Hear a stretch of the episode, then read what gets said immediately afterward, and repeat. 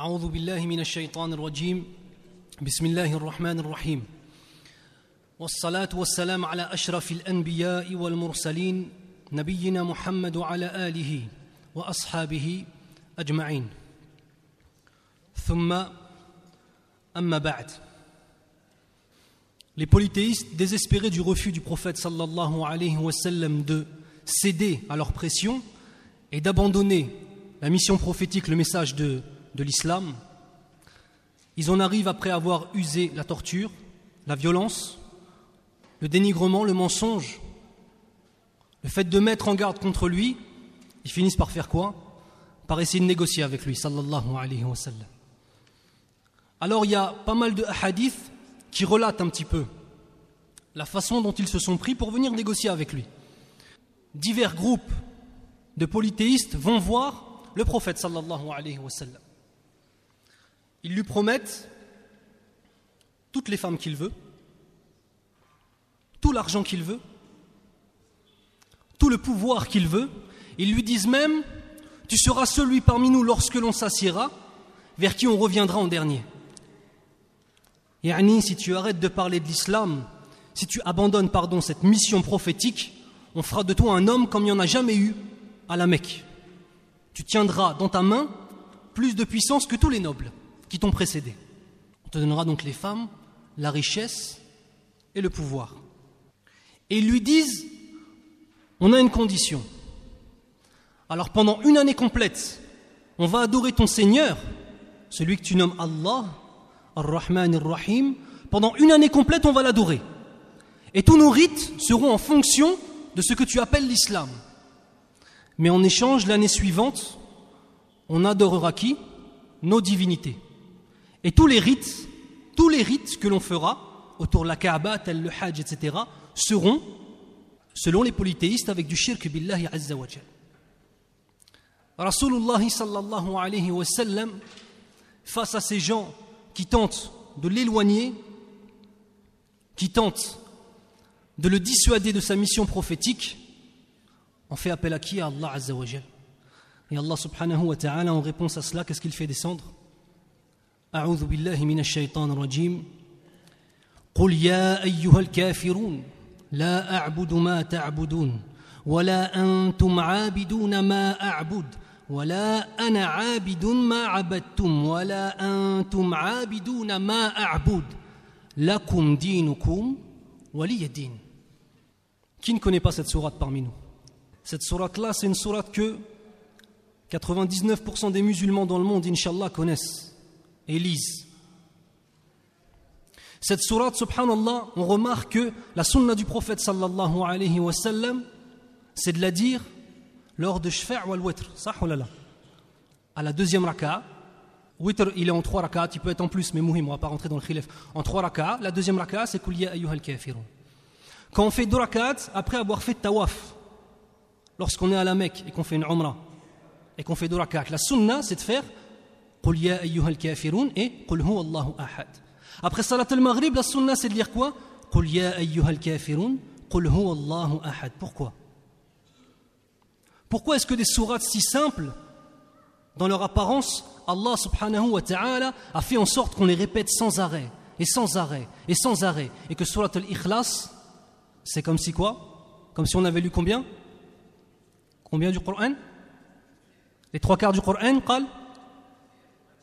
Un tiers du Coran, jazakallahu khair. Pourquoi? Regardez cette dernière phrase. Lakum dinukum waliyadin. Nous avons entre nous une frontière au niveau dogmatique qu'on ne saurait dépasser, passer. Et peu importe ce que vous m'offrirez. Din islam c'est din islam et votre religion, c'est la vôtre. Ne commencez pas à venir proposer à notre prophète sallallahu pour qu'on abandonne les tortures et pour qu'on puisse lui donner l'argent, les femmes, le pouvoir. On adore pendant un an Allah et on adore pendant un an les autres dieux. Regardez de même cette réponse qu'Allah donne à Rasulullah sallallahu alayhi lorsqu'il lui dit أنا بشر مثلكم يوحى إلي أنما إلهكم إله واحد فاستقيموا إليه واستغفروه وويل للمشركين Il lui faut une proposition qu'on pourrait appeler et décrire comme étant, subhanallah, on ne peut pas refuser une telle proposition si on a la moindre place dans son cœur pour ce qu'on appelle le hayat dunya, cette vie éphémère. Et regardez ce qu'il répond dit Je ne suis qu'un homme comme vous. Il m'a été révélé que votre Dieu est un Dieu unique. Cherchez le droit chemin vers lui et implorez son pardon. Et regardez la réponse finale et malheur aux associateurs, aux polythéistes. Subhanallah, ya ikhwan, je voudrais faire une petite parenthèse par rapport à dunya. L'amour de cette vie éphémère. Frère m'a ramené du zemzem. Je demande à Allah Azzawajal qui, qu'il abreuve sa soif yawm al-qiyamah comme il a su par son geste sincère, Inch'Allah, abreuver la mienne. Dites Amin, barakallahu fikum. Donc je disais la convoitise et l'amour de cette vie et les pièges de cette vie. Allah subhanahu wa ta'ala dit dans une sourate, et j'aime bien, vous savez, prendre des sourates qu'on a l'habitude de lire, pour essayer de nous rappeler certains versets auxquels on ne fait même plus attention.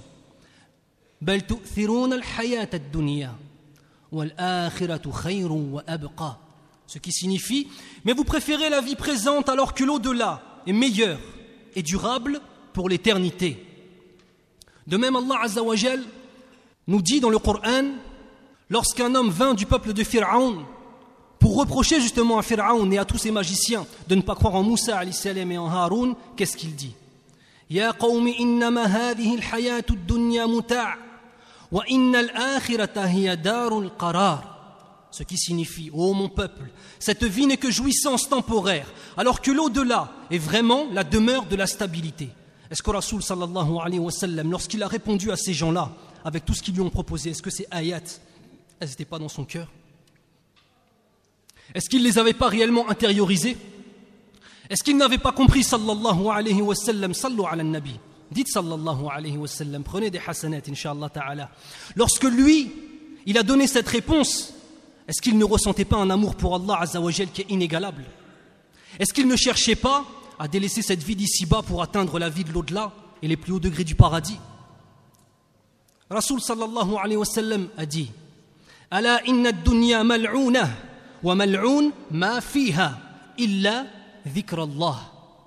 Regardez la force du hadith. Certes, cette vie présente est maudite, et ce qui compose cette vie est maudite, sauf, sauf les belles voitures, sauf les femmes hors du mariage, sauf le fait d'être connu, sauf le fait d'avoir la plus belle maison, sauf le fait de faire semblant d'avoir des connaissances, Sauf le fait d'insulter les gens et par cela que les gens nous prennent pour quelqu'un qui a de la science Non. Sauf le rappel d'Allah. Il faut méditer à ces paroles. Sauf le rappel d'Allah. Et min fadlillahi subhanahu wa ta'ala, ce qu'on est en train de faire ici, c'est un rappel d'Allah Il propose une vie sans valeur contre l'éternité. Il propose à Rasul sallallahu alayhi wa sallam d'échanger ce que Allah lui a promis contre quoi? Contre des femmes, des biens et de la puissance. Mais Rasul sallallahu alayhi wa sallam, il est loin de ça. Il est loin de ça. Comme aujourd'hui, on nous propose, et même parfois je pourrais dire qu'on nous impose, un certain mode de vie. On nous traite comme des extraterrestres quand on vient faire la prière. Quand un homme commence à porter la barbe, quand une femme elle porte le djelbeb, Allah, quand on commence à se mettre réellement dans la religion, qu'est-ce qu'on nous dit? On dit, mais laisse ça, tu auras un meilleur travail. Regardez, kalam. La parole des diables, c'est la même, les depuis le début jusqu'à maintenant et jusqu'à Yawm al-Qiyam. Et certains, ils travaillent pour les shayatin et ils s'en rendent même pas compte. Ils s'en rendent même pas compte. Et laisse. Euh, tu auras un meilleur travail. Et laisse ton hijab. Tu as fait des études, c'est pour maintenant ne pas pouvoir travailler avec ton hijab. Laisse ton hijab, ya Ya laisse ton hijab. Ça, c'est l'échange de quoi? De cette vie avec d'autres. Alors j'ai une question. Est-ce que le mode de vie du prophète sallallahu alayhi wa sallam a changé lorsqu'il est parti à Médine? Parce qu'à la Mecque, il n'a aucune puissance, sallallahu alayhi wa sallam, dans le mujtama', bien entendu dans le mujtama' où il est, dans la société où il est. Il n'a aucune puissance. Donc un homme qui a du zuhd, de l'ascétisme, lorsqu'il n'a pas d'autre choix que d'avoir du zuhd, on pourrait se dire, oui, mais après, eh bien après il va, à il va à Médine et il est le chef incontesté de Médine. incontesté de tous les musulmans, est-ce que son mode de vie change? Malgré les batailles qu'ils ont gagnées. Sallallahu alayhi wa wa radiyallahu anhum jami'a. Malgré le butin qu'ils ont pu amasser, est-ce que sa vie à Rasulullah sallallahu alayhi wa sallam a changé? Je vais vous raconter une histoire. Une fois, le prophète sallallahu alayhi wa sallam faisait une sieste dans ce qui lui servait de maison. Maison, des murs, hein, en tine, avec euh, des feuilles de palmier au-dessus. C'est ça une maison à l'époque. Et sur quoi est-ce qu'il dormait, sallallahu alayhi wa sallam? Vous prenez des, des feuilles de palmier et vous les tressez entre elles. Et vous en faites une natte, comme ça. Sallallahu alayhi wa sallam, il dormait là-dessus. Les sahaba, ils viennent le réveiller. Et quand il se lève, sallallahu alayhi wa sallam, il voit sur son dos ici les traces des nattes qui sont restées. Tellement c'est inconfortable, vous voyez? Ils lui disent, Ya Rasulallah, et si on te donnait un autre lit plus confortable? Ya Rasulallah, juste un lit un peu plus confortable. Laisse-nous te le donner. Qu'est-ce qu'il dit Mali walid dunya. ما أنا في الدنيا إلا كراكب استظل تحت الشجرة ثم راح وتركها C'est quoi la réponse de Rasul sallallahu alayhi wa sallam Mais qu'ai-je à faire de ce monde Littéralement dans le hadith, qu'y a-t-il entre moi et ce monde Yani, je n'ai pas le temps de m'occuper de cela, parce que moi je suis en train de préparer l'au-delà. Et c'est une leçon qu'il donne à Sahaba. Et dans la suite de hadith, il dit Je suis en ce monde comme un cavalier qui a pris du repos sous un arbre ombragé, puis s'en est allé, l'abandonnant derrière lui. Est-ce que cet homme-là, on peut le convaincre de délaisser la parole d'Allah Et ça, c'est ce que doit penser un musulman. C'est ce que l'on doit nous-mêmes viser comme État. L'état qu'on vise, c'est pas simplement de faire quelques salawats à la mosquée, c'est pas ça. Le but ultime, le but ultime, c'est de ressembler à qui? À Rasulullah sallallahu alayhi wa sallam.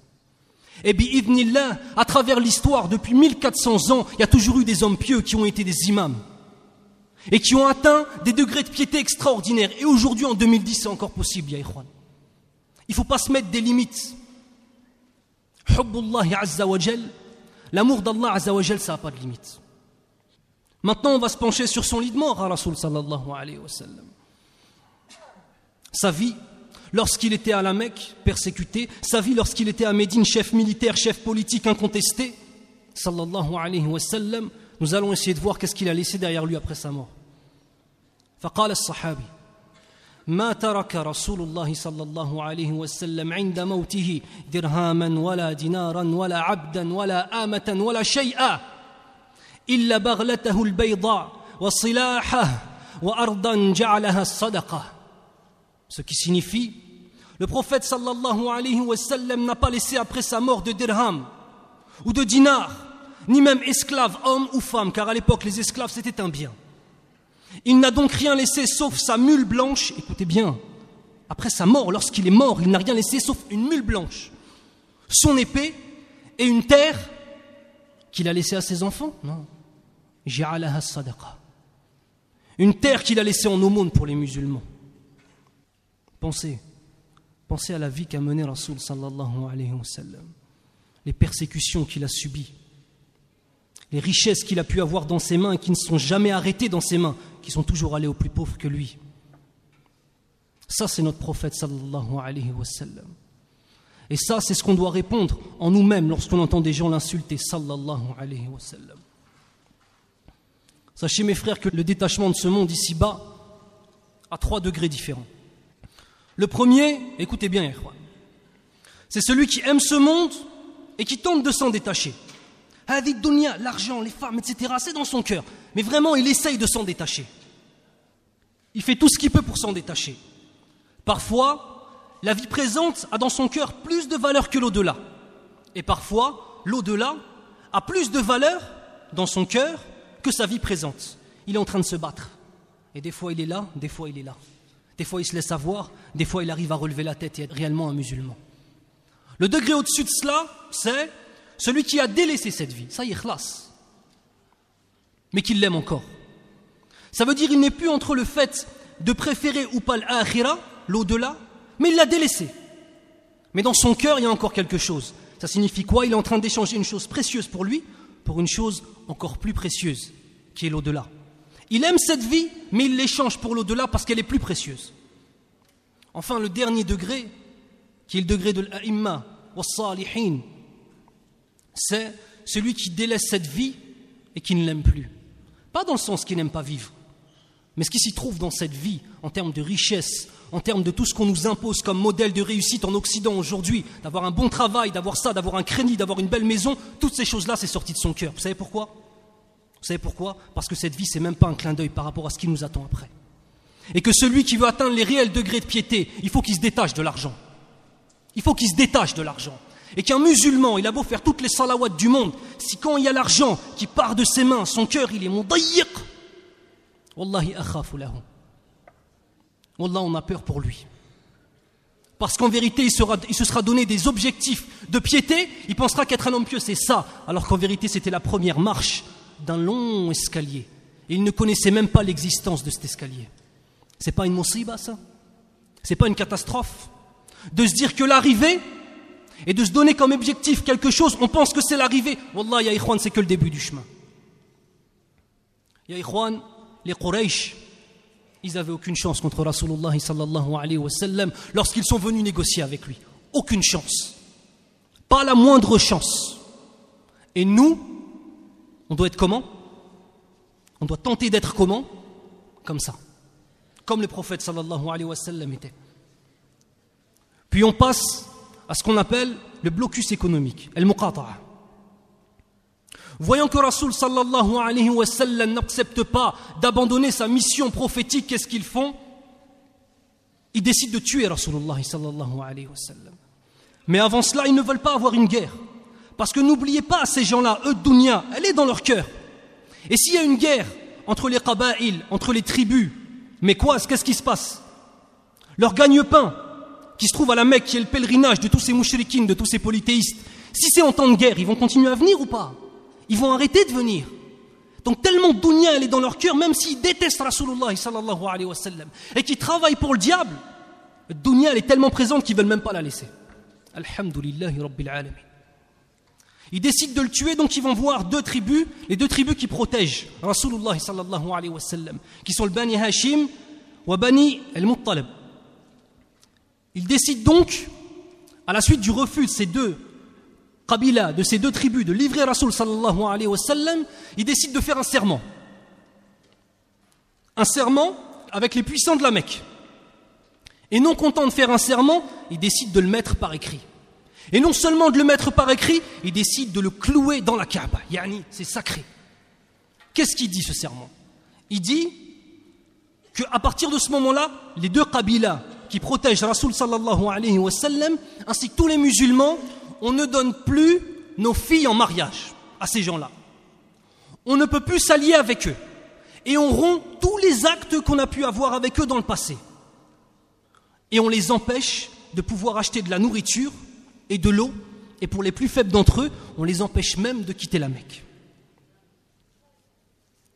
Trois ans de torture. Trois ans de torture. À partir de la septième année de la révélation du prophète sallallahu alayhi wa sallam jusqu'à la dixième année, du mois de Muharram jusqu'au mois de Muharram de l'année numéro 10. Certains, certains des spécialistes de la vie du prophète sallallahu alayhi wa sallam, disent deux ans. Muhim, inshallah, rajih, c'est trois ans. De même, euh, Moussa ibn Uqba dit que le blocus arrive avant l'émigration. Par contre, Ibn Ishaq dit que le blocus vient après l'émigration et après la conversion de Omar et de Hamza, radiallahu. Et c'est ce, cet ordre-là que j'ai choisi de prendre. Lorsqu'une caravane arrivait à la Mecque, caravane, il ne faut pas imaginer une caravane, euh, caravane derrière une voiture, c'est caravane, ça signifie plein de chameaux avec plein de marchandises. Les gens arrivent dans la Mecque avec toutes les marchandises et toutes les denrées nécessaires pour la survie de la ville. Lorsqu'une caravane arrive et que les musulmans et même les non-musulmans qui appartiennent à ce deux tribus vont dans le souk pour acheter ce qu'il leur faut pour vivre en termes d'eau, en termes de vivre, en termes de vêtements, qu'est-ce qui se passe Abu Lahab, la'natullahi alayhi, ordonnait aux commerçants de doubler, voire même de tripler le prix de toutes les marchandises afin que les musulmans ne puissent pas acheter et que les gens, même qui n'étaient pas musulmans mais de ces deux kabilas, ne puissent rien acheter. Ah, vous n'avez pas voulu nous livrer Mohammed On va vous faire mourir de faim. On va vous faire mourir de soif. Et attention, il s'adresse à des non-musulmans. Et ce sont là des non-musulmans qui subissent tout ça, subhanallah. Et ça, cette roujoula, cette force de caractère qu'avaient les Arabes, ça fait partie des, des causes pour lesquelles le Coran est la dernière religion, elle est descendue chez les Arabes. Ça fait partie des raisons pour lesquelles justement Allah subhanahu wa ta'ala a choisi ce peuple. Parce que c'est des rigels. Et parce que quand il donne une parole, Wallah on n'a pas le temps, mais il y a plein de même d'histoires de, de, avant l'islam, des histoires de non-musulmans avant même que l'islam n'existe, où justement ces hommes mettaient leur vie en péril pour une parole. Et ces hommes se livraient à leur ennemi pour une parole qu'ils avaient donnée, subhanallah. Ils sont dans la pauvreté, ils sont mudayiqin jusqu'à temps quoi? Dans les hadiths, dans un hadith sahih de Bukhari, ils ont commencé à manger les feuilles des arbres. Imaginez-vous à quel point de faim on doit arriver pour commencer à manger les feuilles des arbres. Qu'est-ce qui se passe? Allah subhanahu wa ta'ala, par un de ses miracles au bout de trois ans, au bout de trois ans d'éducation des musulmans, et trois ans d'éducation de ces non-musulmans, qui pour la plupart, par la suite, vont devenir musulmans, Allah envoie des mythes, des termites, qui mangent ce parchemin et qui ne laissent qu'une seule chose. Bismikallahum. Au nom d'Allah. Rasul sallallahu alayhi wa sallam est informé de cela par le wahi. Et il dit à Abu Talib, voilà, maintenant le pacte, le pacte il ne reste plus rien, il reste que le nom d'Allah azza wa Abu Talib dit d'accord. Il part voir les responsables de Quraysh qui s'étaient tous mis, comment dirais-je, s'étaient tous alliés contre Rasul sallallahu alayhi wa sallam et il fait semblant d'être d'accord avec les conditions qu'ils avaient données. Oui, bon, on va adorer Allah azawajal une année et on va adorer vos dieux une année et puis on va vous donner, on va vous donner Mohammed, vous allez le tuer. Il leur fait croire ça. Jusqu'à temps que toutes les personnes importantes de la Mecque se réunissent et il dit le prophète sallallahu alayhi nous a informé, il dit Mohammed nous a informé sallallahu alayhi wa sallam qu'Allah avait fait en sorte que ce pacte, il n'en reste plus rien. S'il dit la vérité, laissez-nous tranquilles et sachez que jusqu'à la fin des temps, on le défendra au prix de nos vies. Et s'il a menti, on vous le donne et vous avez qu'à le tuer. Regardez même lui, Abu Talib, il sait que c'est Rasulullah. Malgré ça, il ne s'est pas converti. Les nobles et les notables de la ville se réunissent, voient le pacte, cinq des grands chefs se lèvent et déclarent que ce, ce pacte n'a plus lieu d'être, que c'est un miracle, etc., etc le pacte s'arrête et les musulmans et les non-musulmans de ces deux tribus peuvent retourner dans leur maison, peuvent de nouveau se remarier avec les femmes, peuvent de nouveau manger et boire librement. On voit donc que la solidarité de ces deux Kabila, ainsi que de son oncle Abu Talib, c'est la même solidarité envers lui, c'est la même solidarité dont avait fait preuve qui? Alors là, je voudrais, on a fait des... Toi, mon frère, tu es là depuis longtemps, tu as assisté à toutes les conférences. C'est le même type de solidarité qu'a fait preuve qui envers le prophète sallallahu alayhi wa Quelqu'un qui est non musulman, mais tellement le prophète sallallahu alayhi wa il est droit et il est aimé de lui, et c'est un membre de sa famille, alors il le protège quoi qu'il arrive, même à risquer sa vie. C'est qui? Hein? Son oncle? Hamza? C'est ça que tu voulais dire? Hamza, anhu. C'est le même type de réaction. Alors moi, je voudrais faire un petit rappel sur une chose. Les non-musulmans, parmi les non-musulmans, il y a des gens, c'est nos ennemis, il n'y a aucun doute là-dessus. Nos ennemis, réellement. Parmi les non-musulmans, il y a des gens qui sont indifférents. Faites votre vie de musulman, j'en ai rien à faire. Et il y a les non-musulmans qui ont un comportement en eux, qui lorsqu'ils voient un homme qui est droit, qui est bon, qui est bon avec ses enfants, qui est juste dans la société dans laquelle il vit, alors ces gens-là, ils vont t'aimer. Et ces gens-là qui ont protégé le prophète sallallahu alayhi wa sallam, ils appartiennent à quelle catégorie? La troisième. Mais pourquoi? Parce que Muhammad ibn Abdullah sallallahu alayhi wa avant même d'être Rasulullah, avant d'être un prophète, il était si droit, si juste et si aimé de tous que si quelqu'un s'en prenait à lui, personne ne pouvait le supporter. Subhanallah. Regardez tawfiq min Allah azza On doit se poser une question. Est-ce que moi demain, j'étais persécuté? Qu'il n'y ait pas de musulmans autour de moi. À l'heure actuelle, malheureusement, même s'il y a des musulmans, ils prennent la défense de personne. Mais bon, on va passer. Si j'étais un musulman et que j'avais pas de musulmans autour de moi, est-ce que des non-musulmans prendraient ma défense tellement ils m'ont vu être un homme droit, être un homme juste, être un homme respectable? Ah, l'islam, ça pose des questions, Yaïkhwan. Celui qui pense qu'il va être tranquille en étant un musulman, celui qui pense qu'il va pouvoir se reposer sur ses deux oreilles et faire n'importe quoi dans sa vie, ou alors se donner l'illusion d'un véritable istiqama, l'illusion qu'il est sur la droiture et que l'islam va le laisser tranquille, Wallahi, celui-là, il n'a pas vraiment bien lu le Coran. Ou alors, quand on dit le Coran, il n'a pas dépassé ses lèvres. Il n'est pas rentré dans son cœur. Celui qui lit le Coran et qui ne s'interroge pas, celui qui lit les hadiths du prophète sallallahu alayhi wa sallam et qui ne s'interroge pas. Celui qui pense qu'il est un véritable musulman lorsqu'il fréquente les mosquées uniquement un mois par an et qui ne s'interroge pas par la suite. Celui qui pense qu'il est réellement un homme qui aime Allah parce qu'il est en train de prier uniquement Yom el-Jumu'ah ou Yom el-Eid. Celui-là, il faut qu'il se pose des questions. Moi, je vais vous en poser une de questions. Est-ce que la mort, elle va nous demander notre autorisation avant de nous prendre? Smahlina, est-ce que je peux prendre ton âme? Non, ça ne se passe pas comme ça. Et peu importe ton âge, Yahri, peu importe ton âge, que tu aies 5 ans, 10 ans, 20 ans, 30 ans, etc., jusqu'à 80 ans, jusqu'à 100 ans, la mort, elle vient, tu sais pas quand. Et sachez que la personne qui est en train de vous parler, c'est pas Younous qui est en train de vous parler là. C'est pas moi avec mon vécu et la personne que je suis qui est en train de vous dire questionnez-vous. Non, c'est Allah Azzawajal qui le dit. Et c'est le Coran qui nous amène à ça. C'est pas le conférencier que vous avez, que vous avez devant vous. Ce que je suis en train de vous dire, c'est ce qui émane de notre religion. Le musulman et la musulmane doivent s'interroger, se remettre en question et arrêter de penser que tout est gagné. Même par rapport à Siyam. Il faut qu'on se pose la question quel type de Siyam on a fait? Ari ou Urti, à quelle heure tu t'es levé? Combien tu as lu du Coran pendant Ramadan?